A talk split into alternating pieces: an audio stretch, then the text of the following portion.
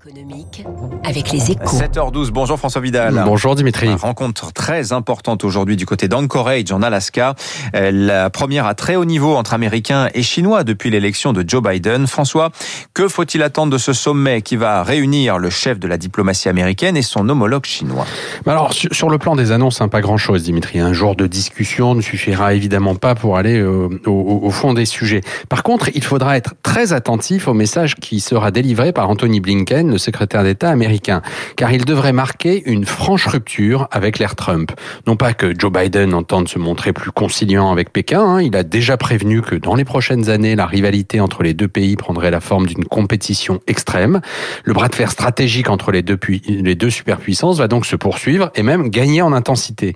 Mais ce qui va changer, c'est la méthode. Au tumulte de la présidence Trump, pendant laquelle la, la relation commerciale avec la Chine était la seule boussole, l'administration Biden va substituer un affrontement tout-terrain. Alors comment ça va se concrétiser? Bah, en fait, la, la stratégie américaine va beaucoup ressembler à celle mise en œuvre pour lutter contre l'Union soviétique pendant la guerre froide. hein. Elle s'appuiera sur les deux mêmes piliers, avec d'abord une très grande fermeté sur les dossiers clés en matière politique, économique, technologique ou militaire.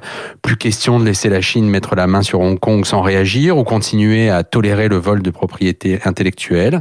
Seconde pri- priorité, la constitution d'un ou de plusieurs blocs d'alliés sur lesquels les États-Unis s'appuyer. C'est pour cela que Joe Biden a réaffirmé récemment son attachement à l'OTAN et qu'il a participé à un sommet virtuel avec les leaders australiens, indiens et japonais en fin de semaine dernière.